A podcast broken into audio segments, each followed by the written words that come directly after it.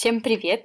Привет, привет! И вы слушаете подкаст «Мам, мама, мам», который мы назвали в честь самой популярной фразы наших детей. Меня зовут Тони, и мы вместе с моей подругой обсуждаем различные темы, касающиеся нашего материнства. В прошлых выпусках мы обсудили отношения бабушек и дедушек с нашими детьми, а до этого мы обсуждали кучу других тем от родов до отношений с мужем после родов до кризиса трех лет, который происходит сейчас у моего ребенка. Да, и прежде чем начать обсуждать новую тему сегодняшнего эпизода, года я хотела поблагодарить, точнее, мы хотели поблагодарить наших слушательниц за то, что они с нами, и особенно за то, что они оставляют нам отзывы, пишут комментарии, пишут личные сообщения. Вот это последнее личное сообщение в Инстаграме, где девушка написала нам, ну, просто невероятно приятный отзыв про то, что она считает нас своими подругами. В этот момент мы с Тони просто таем и понимаем, что все мы делаем не зря.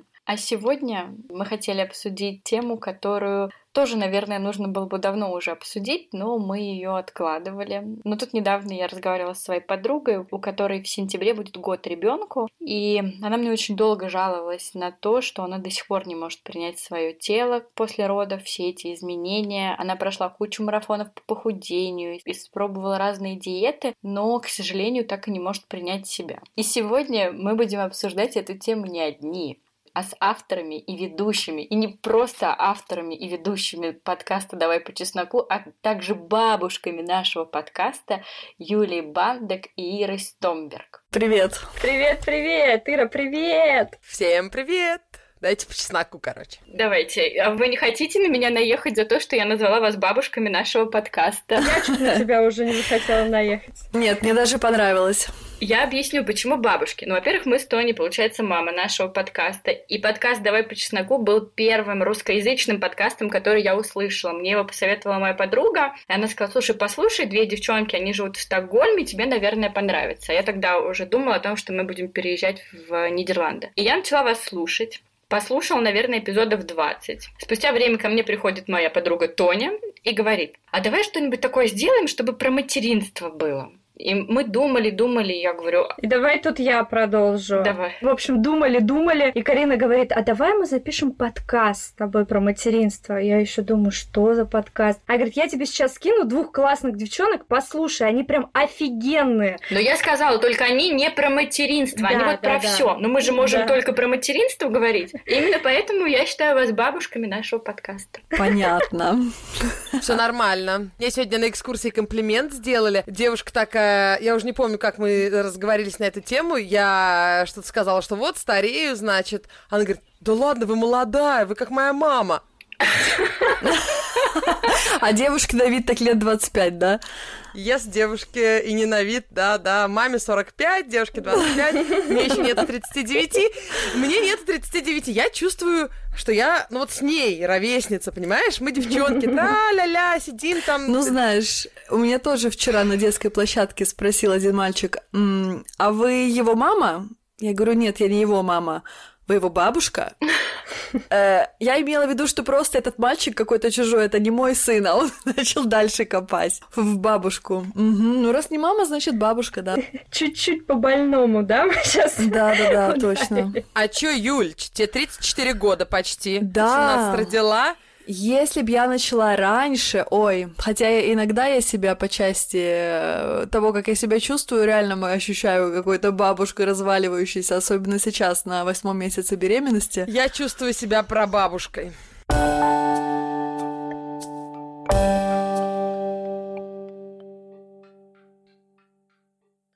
Сегодня мы будем обсуждать очень актуальную тему, на которой мы давно хотели поговорить и которую очень часто поднимают наши близкие подруги в разговоре с нами. Это тема принятия своего тела после родов. Вы знаете, девчонки, когда я только начала задумываться о своем первом ребенке, мне даже иногда за эти мысли стыдно, потому что я действительно в первую очередь думала, а смогу ли я вообще принять себя после родов, смогу ли я любить свое тело, когда у меня родится ребенок. И этот вопрос э, стоял очень долго, у меня вплоть до девятого месяца беременности, потом у меня возникли какие-то другие сложности. Эта тема очень актуальна, и я знаю, что многие беременные девушки часто думают об этом, поэтому давайте мы сегодня с вами поговорим и как-то воодушевим, или, может быть, дадим какие-то советы, как принять себя после родов, вообще возможно ли это, и какие у нас были для этого, не знаю, пути, шаги. А у вас опыта в два раза больше, у вас четверо детей на двоих, и вот еще пятый на подходе. Тоня, ты еще хочешь про свой опыт рассказать или, или можно брать слово? Не-не, можно рассказать, просто я вот очень переживала на эту тему, и знаю, что угу. на эту тему переживают многие беременные или, планирующие девушки. Да. Как вообще у вас и не зря переживают. А вот ожидание и реальность вообще совпало в этом угу. вопросе? Потому что дальше мы будем разговаривать, я расскажу, как у меня случилось после родов. Вот угу. ты до беременности, во время беременности вообще думала или у тебя были какие-то другие мысли? Ну, до первой беременности я себе представляла, что я буду такая м- фитнес-мама, которая войдет в форму очень быстро. У меня были планы на то, как я стану еще лучше, чем была. В общем, я совершенно не сомневалась в том, что я войду в форму, а, но пошло все на самом деле не так, как предполагалось, потому что вместо естественных родов у меня случилось плановое кесарево, и там о восстановлении немножко уже другие, другие мысли пошли, потому что После кесарева ты можешь тренироваться, начинать где-то через два месяца. Ну, я, собственно, и пришла в спортзал через 8 недель. Как штык я там была, и это была на самом деле большая ошибка, потому что это вогнало меня в жуткий стресс. Я ходила на такие тренировки для мам. То есть там было много младенчиков, мы их там раскладывали на подстилках, а сами занимались. Вот, и мне нужно было, значит, собраться, поехать до этого спортзала, успеть на тренировку, попасть как-то там под сон, не под сон, под кормление, не под кормление. И это совершенно того не стоило. Сейчас уже я так думаю. Точнее, в следующую беременность я так решила и забила огромный просто болт. Так что я хочу посоветовать всем мамам, которые вот только родили, что не нужно торопиться с этим всем восстановлением. Все придет, всему свое время. Зачастую даже лучше подождать немножко, потому что я не была никогда в лучшей форме, как там где-то в 6 месяцев моих детей, потому что тогда уже полная ГВ идет, и, ну, не знаю, во всяком случае, мои пацаны из меня все соки высасывали. А ты переживала вообще на эту тему? У тебя было что-то, типа, ты смотришь на себя в зеркало, и ты такая, блин, я не очень. Ну, и как-то и да, и нет. С одной стороны, меня расстраивал там шрам после Кесарева, который у меня, ну, я могу сказать, там не самый супер красивый. У моих подруг, у многих такая просто беленькая полосочка. Почему-то так случилось, что у меня у нескольких подруг была кесарева. Вот у меня все, например, зажило, ну так, обычно. То есть это, ну, это шрам на животе, его видно. И, конечно, да, то есть тело никогда не будет прежним, и я как-то, наоборот, из-за этого так быстро свыклась с тем, что теперь я другая. Да, вот через полосочку вытащили моего сына. Все, как бы. Я очень классную метафору прочитала про шрам от кесарево сечения, о том, что люди, которые прошли войну, они очень часто потом, когда вспоминают, пьют, и каждый их шрам у них это как ранение после боя, они с гордостью показывают, вспоминают, а женщины после кесарево сечения, угу. как правило, наоборот, комплексуют. А нужно, наоборот, к этому относиться иначе. Это живое доказательство того, что ты прошел это. Угу. Кстати, после ЕР, после ЕР же тоже могут быть шрамы, только там, которые не покажешь. Представляешь, ты с девчонками в баре пьешь. О, слушайте, у меня тоже есть история. Раз снимаешь трусы и показываешь. Да-да, вот тут меня на фашистский знак-то разорвало, да? Ну, это если мы про войну говорим. Да, кстати, отдельная тема совершенно то, что мы меняемся не только тело в плане растяжки, гормональный фон, расширяются кости таза, талия, не всегда. Помните, Скарлетт Ахару сначала затягивали корсет очень тоненько, а после Бонни ее уже не могли так тонко затянуть, хотя она такая же стройняшка была. И ей говорит маме, которая ее э, служанка, ну что вы хотите, вы родили, вы уже никогда не затянете так туго талию. Вот, я вам скажу, девочки, что я вообще не думала об этом. Я не знала, что об этом надо думать. Я всегда была сильной, знаете, таким, ну, викингом у меня прям вот, вот кипел какой-то огонь энергии всегда в организме, хотя я никогда не тренировалась прям целенаправленно, сильно и не спортивная, но мне казалось, что я, блин, ломовая лошадь, я все пройду, огонь, воду и медные трубы, и тем более роды, что такое, выкакать просто ребенка. А, вообще без проблем. И на самом деле, да. на самом деле у меня не растяжек, я просто пополнела, но это не только из-за ребенка как ребенка, а еще наложились депрессии на это, часть из-за беременности, часть нет. Но я не насильно пополнела, я была где-то 95 до, сейчас я где-то, ну, колеблюсь все время около сотни, 105, 97, вот так вот. У меня по-другому проблема, у меня имеется в виду э, шрам, безусловно шрам мне очень не то что мешал. Я понимаю, что это история, я понимаю, что это как бы бой, который я прошла, и это счастье. Но я поменялась. Я никогда ничего не делала в своем организме, чего нельзя вернуть обратно. Даже маникюр, гель-лак не делала и волосы никогда не красила, потому что мне хочется вечером быть в первозданном состоянии, понимаете? Mm-hmm. Лак можно смыть, я не каждый раз его смываю, но сам факт, что лак можно смыть просто вот так вот, пойдя в ванну, меня всегда это окей. А шрам, ничего с ним, все, это навсегда. Ты навсегда поменялась. Это было очень сложно принять. Очень-очень-очень сложно принять. Но я его люблю сейчас, безусловно, головой. А так у меня над ним живот нависает, как бы у многих, даже у стройняшек, э, всегда будет валик нависать. Не у всех, я знаю, что не у всех, но есть такие, короче, ведьмы, да. Но у большинства валик... Юлька, у тебя валик нависает? Этот предательский валик. Слушайте, у нас э, не было э, кесаря, у нас тоже этот валик нависает. Я хочу всех обнять и вот так вот выпотрошить всех, что вот эти идеи о том, принимать себя, не принимать себя, блин, это мы, это вот наше тело, это наш храм, это мы, мы, мы. И мы в любом состоянии идеальны, идеальны. Это сейчас не про вот этот вот бодипозитив, который почему-то в русском языке, не знаю, отрицательный. Я сейчас про то, что даже приводить свое тело в порядок, да, безусловно, все равно мы стремимся к здоровью, да. Я сейчас полнее, чем мне комфортно, и я хочу быть более здоровой, но это можно сделать только через любовь к себе. Да, я Принятие с тобой согласна. себя, понимание, что ты вот я в 105-110 килограмм, я все равно, блин, я серьезно так думаю, я идеально. Я очень хочу все-таки обратно вернуться в 80 где-то, да, для меня это очень хороший вес.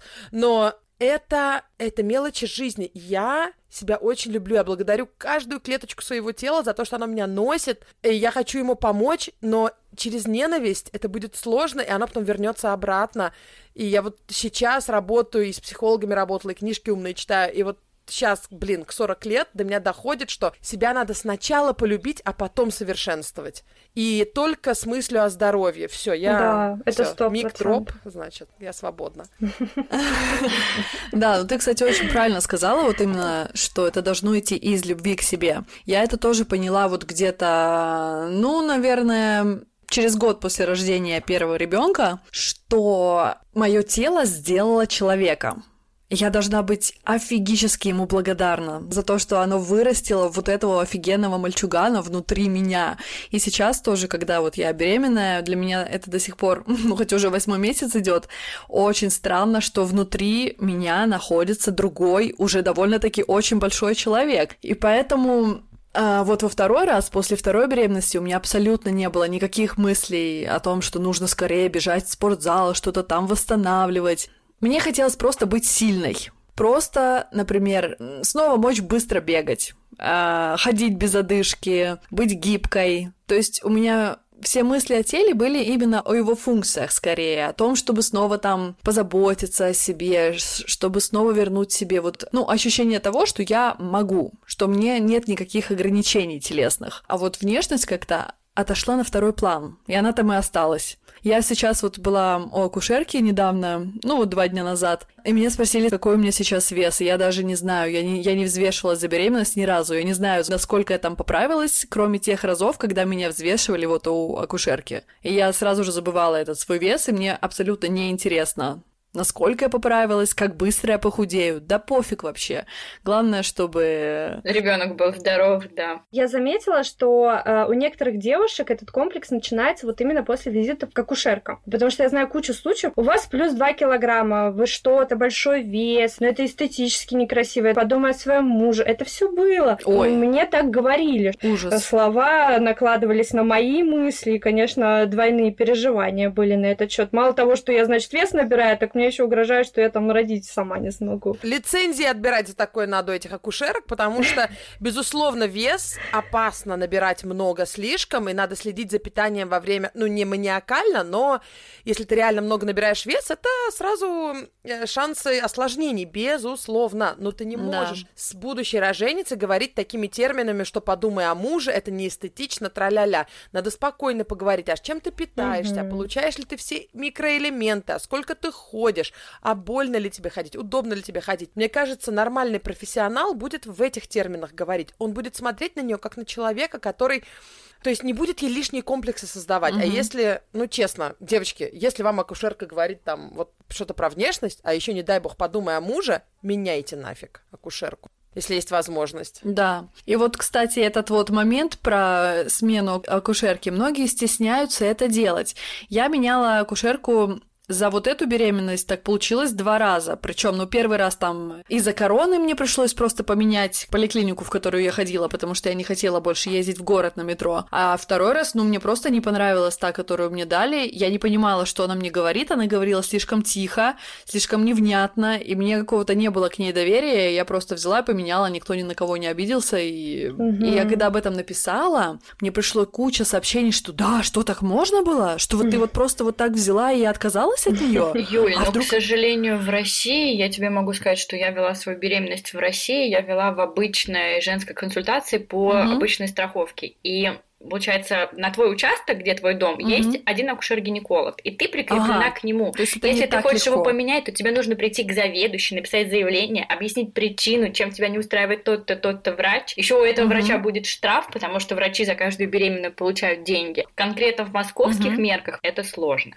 Даже если это сложно, это все сейчас было про акушерку. То, что ей будет плохо, ей будет штраф, заведующий придется делать лишнюю работу. Но то, что тебе 9 месяцев будут лить в уши, то, что ты подумай о муже или говорить угу. какие-то там неприятные вещи, мне кажется, это больше дэмэдж нанесет. Ну, это мое да. мнение. Опять же, я не знаю, может быть, это реально супер сложно.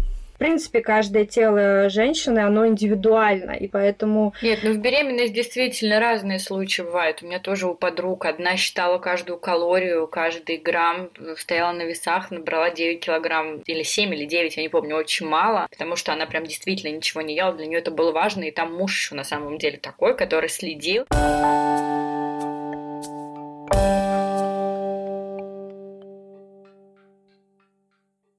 Я хотела рассказать свою историю, чтобы вы меня сейчас пожалели да. и взяли на ручки. Конечно. Карина, я тебя уже на ручки беру. Давай, я беру на ручки. Такая предыстория, что я до беременности, ну, я достаточно всегда была очень стройная из тех девушек, которые смотрят на себя и все время думают, что они э, не стройные, хотя это было не так. Из-за беременности я набрала 15 килограмм. Я родила ребенка, все в порядке, у меня были нормальные роды, все было хорошо. И потом, спустя два месяца, я решила пойти и обновить свой гардероб. Юль, тут можешь прорекламировать быстро свой э, вебинар про гардероб декретный. Да, у меня есть вебинар про капсульный гардероб для мам. Это не столько декретный гардероб, сколько вообще про то, как быстро, красиво и удобно одеваться, будучи вот в этом нашем ритме жизни, когда нужно и на работу красиво выглядеть, прийти, и детей из сада по пути забрать. И его можно купить у меня в шапке профиля в моем инстаграме. Я подписана на Юлю в инстаграме, и у Юли потрясающие, вдохновляющие сторис. И вот эти луки, которые она просто цветовые гаммы, это реально стоит видеть, мне очень нравится. И это один из тех профилей, которые я смотрю каждый день, Юля. Спасибо. Поясню, что я стилист, я не просто так э, сделала этот вебинар. Так, я за вас рада, а меня жалеть когда начнем? Да, подождите, мы тут вообще хотели Карину жалеть, а перекинулись на то, что все должны пойти купить вебинар. Да-да, ну вот. Решила обновить гардероб свой. Я оставила сына мужу, я пошла в магазин. И первый магазин, который мне попался, была обычная Зара. И это был первый раз в моей жизни, когда я реально разревелась в примерочной, потому что, во-первых, в Заре супер хреновые зеркала. Я не знаю, пусть они будут прокляты за свои зеркала. То есть я женщина после родов, два месяца прошло, я видела не просто все неровности, на меня в зеркало смотрела. Но вы представляете, я просто реально расплакалась в примерочной. Я села в такси, приехала домой, стала плакать на руках у мужа. Угу. Ну, мой муж, конечно, проявил себя хорошо. Он носил меня на ручках и говорил, смотри, какая ты легенькая, ты пушинка. Но я никогда это не забуду, потому что вот я смотрела на себя в зеркало, это был совершенно другой живот, совершенно другие ноги, и совсем не то, как я представляла себя после родов. Я, конечно, понимала, что я не Оксана Самойлова, и вряд ли я быстро стану такой. Но все же говорили, что на грудном вскармливании ты быстро похудеешь. Я до года вообще не могла похудеть. Поэтому, девочки, вот угу. у кого детям 6-7 месяцев они переживают, дайте себе еще больше времени на восстановление. Реально, у кого-то получается так. Ну, вот у меня так было, но это реально лотерея. Лотерея. Это вообще ни, никакая не аксиома. И то, что Оксана угу. Самойлова через шесть дней после Кесарева шла по пляжу в купальнике и говорила «О, чё, смотрите, как я быстро восстановилась, девчонки!» это, это просто исключение из ста тысяч миллионов. Это не норма. Да. А вот эти растяжки вообще, я не понимаю, растяжки что, только у обычных женщин бывают? Я просто в роддоме, у меня пришло молоко, и у меня вообще не маленькая грудь была и до родов, а во время кормления это вообще была жесть. Я просто видела, как кожа лопается, ну, то есть прям онлайн. Mm-hmm. Я, я не знала, что так бывает. Я смотрела, она такая... Ну, я, естественно, тоже плакала. Mm-hmm. О, блин. Почему мы считаем, что растяжки это не эстетично? Почему девочки, у кого растяжки сильные на животе, большинство из них носят либо закрытые купальники, либо с высокой талией, знаете, такие купальники? Угу. Это, это я. эстетично. И я у большинства женщин, у многих женщин, вообще женское тело, у большинства женщин, оно не такое, как вот на картинках. На картинках это тело 25-летних, а большинство женщин 30, 40, 50, 60, 70, 90. Почему вот те тела мы считаем очень часто некрасивыми? Да, безусловно, они менее, скажем так, менее привлекательны с точки зрения рода, как это, родоспособности, да, ну, то есть не должна привлекать самцов, так, наверное, природа задумана. Ты, э, ты может, не, не, не мега привлекательна, ну все, мы уже не там, мозги на первом месте. Давайте их включим и подумаем, что женщина 50 лет полная, с целлюлитом, с растяжками, может ходить в маленьком бикини. Потому что это красиво. Потому что это, опять же, я знаю, что, например, Юля может со мной не согласиться, и тем более, может, вы, девчонки, но я так искренне думаю. Это не потому, что у меня 100 килограмм. Я всегда так думала, буду думать. Мне кажется, бабушки в 90 лет с отвисшими сиськами до колен, они прекрасны. Это красиво. Это более норма, чем упругие арбузики, или кто у нас там, да? Это более норма, потому что таких... 90-летние арбузики. Нет, потому что таких больше. Понимаешь? Да. Красавец с упругими грудями, их там 10% от всех женщин. Я к тому, что молодых женщин их меньше чем немолодых женщин. Слушай, mm-hmm. почему-то я с тобой не соглашусь. Мне кажется, наоборот, вот чем старше я становлюсь, тем больше я вижу женской красоты именно в более зрелых женщинах. И даже я частично из-за этого стала стилистом, чтобы общаться с большим количеством разных женщин и разных фигур. Может быть, в 20 лет мне казалось, о боже, тот день, когда у меня там проступит седина или отвиснет грудь, станет самым ужасным в моей жизни. Но сейчас мне кажется, пф, боже, так красиво, когда твое тело несет отпечатки всего пути, который ты прошла. Ну, не знаю, вот там, где я выросла, все ходили в любых купальниках, и надеюсь, что так будет тоже и тогда, когда мне будет 90 лет. Я слушаю вас, и, во-первых, очень слышно, что вы работали с психологами. Ну, я не знаю, я сейчас говорю про Иру, да, Юль, я не знаю про тебя. Во-вторых, прям слышится, что вы более опытная мама, что у вас mm-hmm. уже второй ребенок, потому что когда я обсуждаю это со своими всеми подругами, а у моих подруг практически у всех, кроме одной, mm-hmm. по одному ребенку, и всем нам до 30, и разговоры совершенно другие. Вот вы не поверите, там разговоры про то, какой вид диеты использовать. С каким скрабом намазать.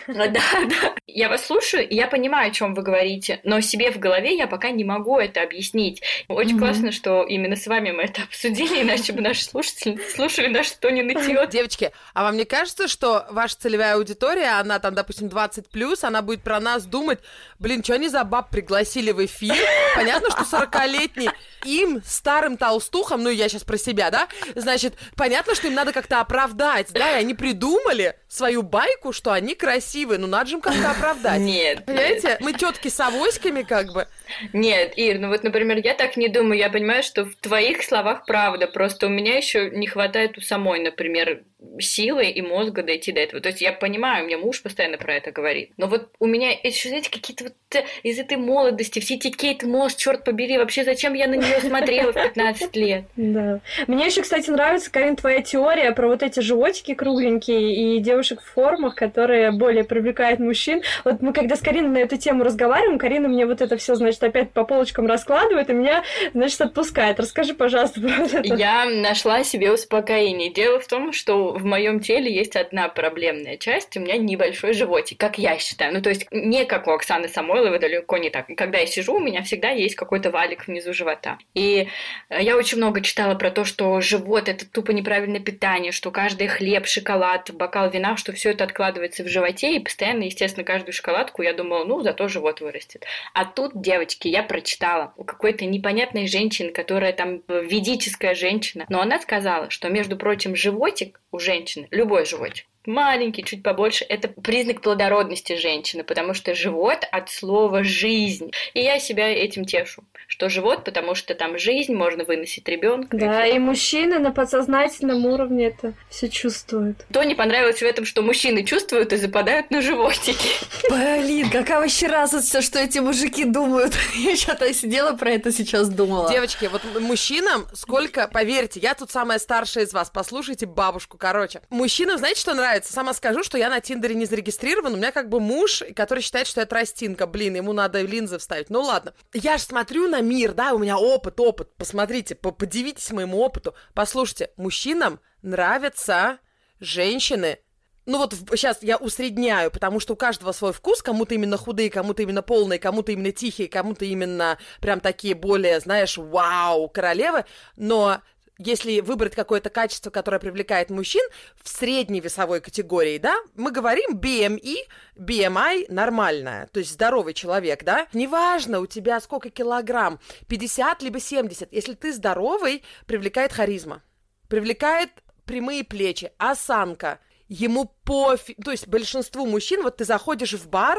заходят mm. пять девочек mm-hmm. в бар, там одни пацаны сидят, среди них стройная, атлетка, спортсменка, полная, неполная, они все будут смотреть за той, у которой ровная осанка, у которой офигенская уверенность в глазах и которая считает себя королевой. Точка. Это правда. Да, а еще я бы добавила к этому расслабленность в своем собственном теле, в своей шкуре, в своей жизни. То есть, когда ты ощущаешь себя собой, и когда ты уверена в себе, и тебе вот эта вот уверенность с тебя считывается, вот именно как ты сейчас, Ира, описала. Мне кажется, это самый вообще магнит вот это, кстати, мы с Тони очень часто обсуждаем, потому что нашим мужьям очень нравимся мы сейчас, когда у нас там плюс 2, 3, 4 до 5 лишних килограмм. А мы себе с Тони нравимся, когда мы там на 5 килограмм меньше. Но при этом наши мужья говорят, нет, только вот мой вообще говорит, только попробуй похудей, вообще что такое, зачем ты мне не нравишься худа. Но тут вопрос, что я все время объясняю Тони, и Тони объясняет мне, что нам комфортно вот в том весе. Это хорошо, что там мужу нравится, но мне некомфортно. Ну, то есть, грубо говоря, была бы я сейчас на 5 килограмм меньше, я бы сейчас по-другому сидела бы, носила другие джинсы, другие топики и так далее. Понимаете, о чем я? А это бы стоило той жертвы? То есть, что бы тебе пришлось сделать для того, чтобы тебе было было бы минус 5 килограмм? Нет, абсолютно точно нет, поэтому я плюс 5 килограмм к своему идеальному весу, нравлюсь мужу, ношу джинсы с высокой талией и все так. Слушай, а может быть это не твой идеальный вес? Может быть э, твой идеальный вес это тот, в котором твоему телу комфортно, в котором оно задержалось, и ты можешь его держать без напряга? Да, вот я сейчас в этом весе, потому что я могу есть все что угодно и буду все равно в этом весе. А если я буду сидеть на диете, я буду очень медленно скидывать эти килограммы килограмм. Тут правильно. Вот это, кстати, психологи все, которые клинические психологи, нутрициологи, которые работают именно с головой, да, когда работают над весом, они все говорят, что, безусловно, всегда можно похудеть в суператлетку, но это исключение из правила. Твой здоровый вес — это тот, который при здоровом образе жизни не курогрудь с огурцом, а просто нормальное питание, активный mm-hmm. образ жизни, не тяжелые э, гантели тягать по два часа в день, а просто длинные прогулки, пробежки, то есть нормально не атлетический образ жизни, который ты можешь поддерживать без проблем. Не обжираловка и не, то есть не, не крайности. А там уже природа выбирает, какой у тебя вес. 50 ли, 65 ли, да. Понятно, mm-hmm. что я 100 килограмм, потому что у меня там расстройство пищевого поведения. То есть это ненормальный вес для меня. Но мне в нем сейчас комфортно, и я буду над ним работать, потому что это, ну там, спина, колени, это уже другая история. Ну и плюс пацаны в баре что-то перестали смотреть. Не, если честно, если честно, блин, смотрят, блин, как это приятно. Вот свисток накрашу, вот эм, одену что-нибудь, что мне идет, причем это не декольте, это не какая-то там, не знаю, в облипочку, да, чтобы все эти спасательные круги были видны. Это в чем ты себя чувствуешь классной. Да, вот что-нибудь, я знаю, какой мне вырез хорошо, я знаю, какие мне серьги идут. И все, блин, могу любого себе отжать, но правда у меня муж как бы. Да, отжать-то могу, но куда его потом девать? Блин, да. В гардеробе прятать. У Тони в гардеробе. Если что, у меня есть свободное место. Не, ну на самом деле, конечно, до такой уверенности в себе. И вот ты знаешь, ты даже когда зашла в эфир, это чувствуется, ну, вот эта энергия, вот эта уверенность в себе. То, что ты говоришь, у меня вообще не противоречит с тобой. Я верю в то, что ты зайдешь в бар, с тобой познакомятся мужчины. Это правда очень чувствуется, и девушки тоже это чувствуют. И Поэтому, женщины. Да. Ну, Тонь, поздравляю, мы теперь поняли, что нам теперь еще с головой надо работать. Зашибись. Я думаю, что мы после эфира спросим у Иры психолога и сходим к нему на консультацию, потому что вот действительно, наверное, все дело в голове. Все дело. Девочки, у меня нет рекомендаций психолога, потому что я с двумя работала, и мне оба не очень понравились. То есть они оба классные, у меня многие знакомые с ними работают, но мне не зашло, я сейчас ищу третьего. Так что я еще не там, где я бы хотела быть. Но все равно видна самостоятельная работа над собой, судя по всему. Ты, блин, очень классная. Ну, я вообще классная, как бы.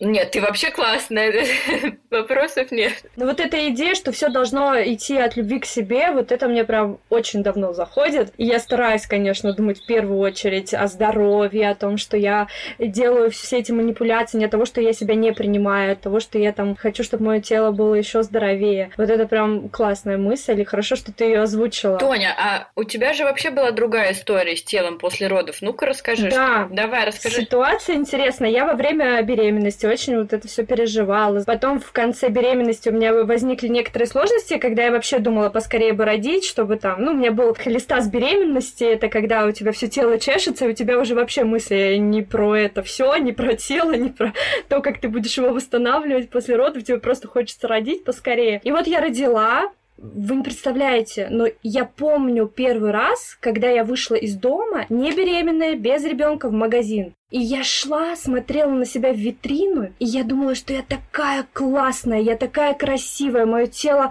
подарило этому миру ребенка. И я вот на этих эндорфинах прожила, наверное, ну года полтора-два точно. То есть я просто, я собой любовалась. Ну, во время кормления у женщины всегда красивая грудь, и вот это все эти пропорции, и мне это все так нравилось. И вообще я не замечала никаких недостатков, но вот э, по прошествию времени, когда ребенок уже вырос, вырос, у тебя уже стало больше времени на себя, и, возможно, вот эти гормоны все подотпустили, конечно, я начала смотреть на себя с другой mm-hmm. стороны, и там что-то тут мне не нравится, там мне не нравится, вот меня сейчас как раз накрыла вот эта волна. Я понимаю умом, что это неправильно, и я понимаю, что я должна по-другому программировать себя и приводить свое тело в порядок, и, возможно, вообще его не нужно, потому что я сейчас послушала Иру, и, может быть, действительно мне нужно голову в порядок привести в первую очередь, а не тело. Ну, в общем, вот какая-то такая история чудесная чудесное вообще. Я хочу оговориться, это не то, что не надо приводить в порядок. Может быть, оно уже в порядке, просто тебе кажется, что оно не в порядке. Да, да, да. Я да. не к тому, угу. что надо плевать на себя. Нет, наше тело это мега важное, и я, к сожалению, забросила его очень сильно. И мне очень жаль, я вот вылезла из всех этих беременностей к пятому году первого ребенка, и,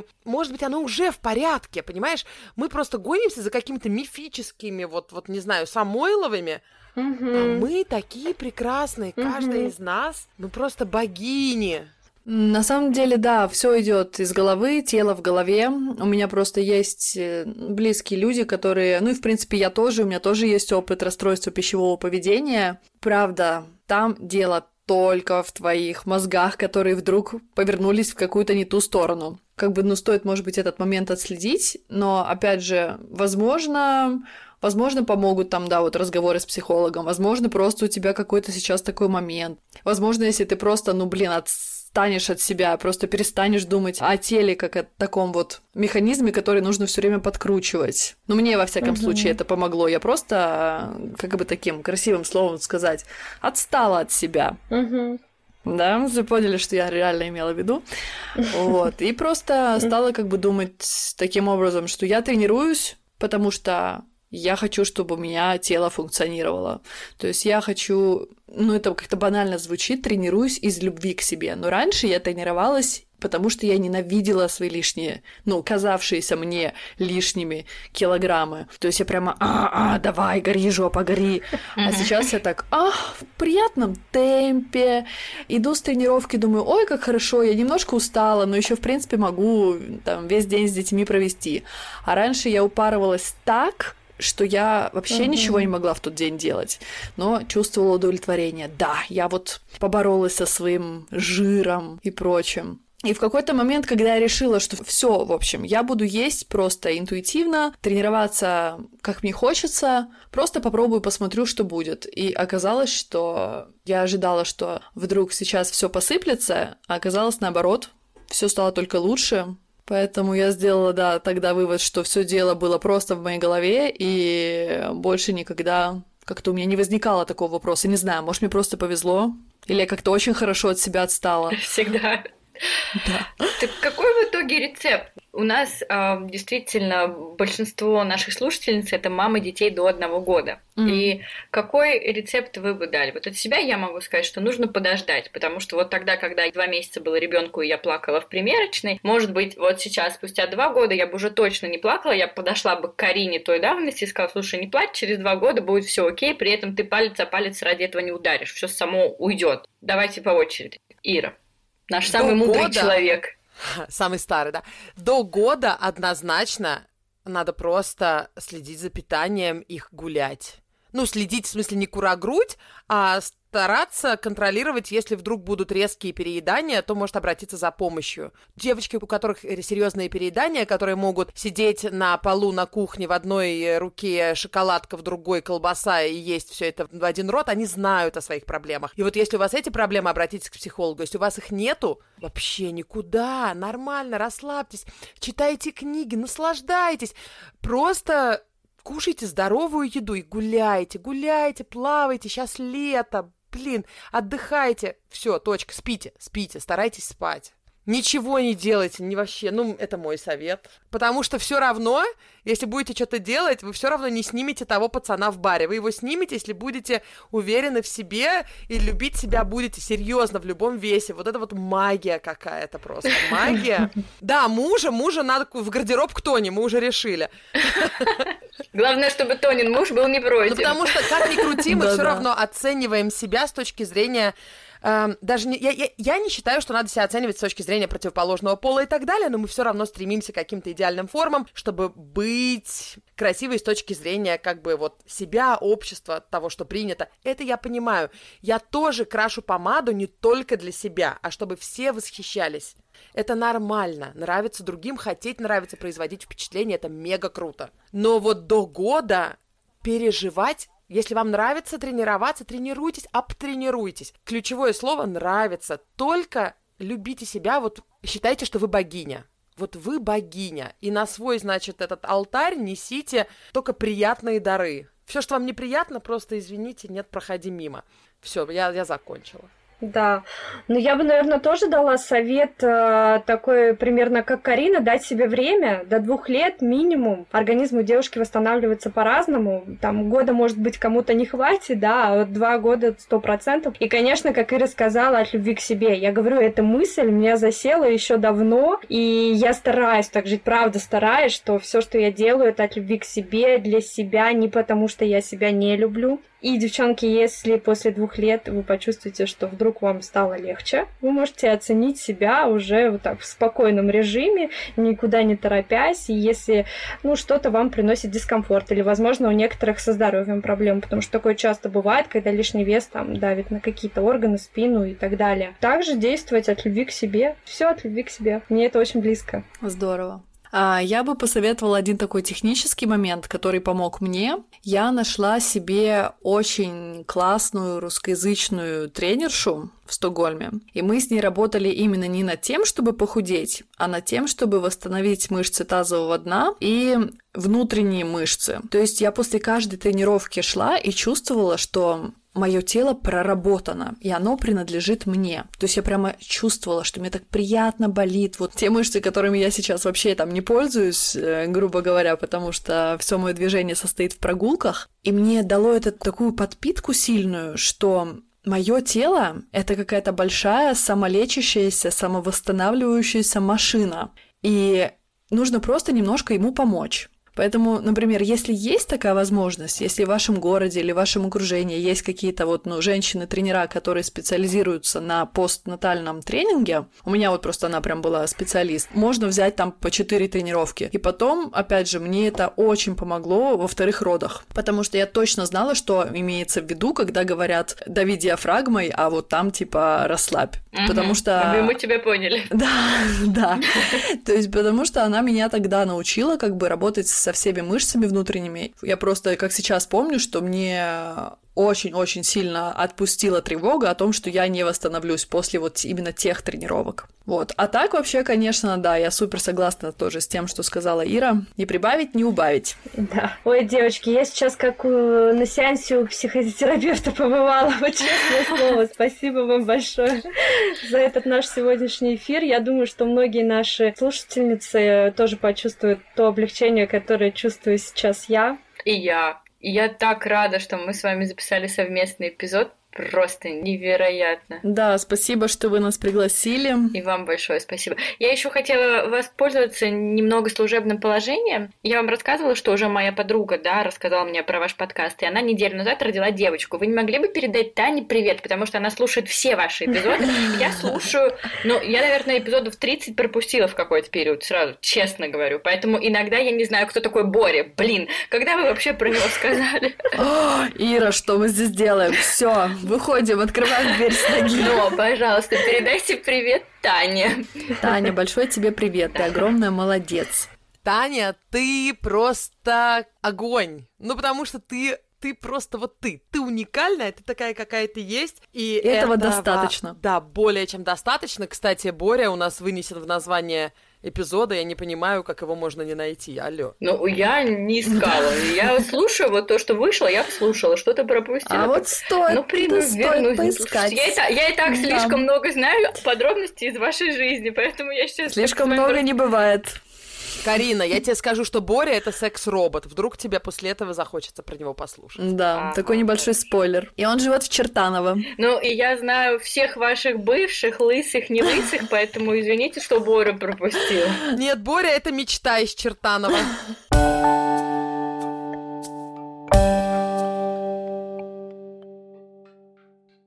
Еще раз хочу сказать, что у вас очень классный подкаст, и любовь к подкастингу началась у меня благодаря вам.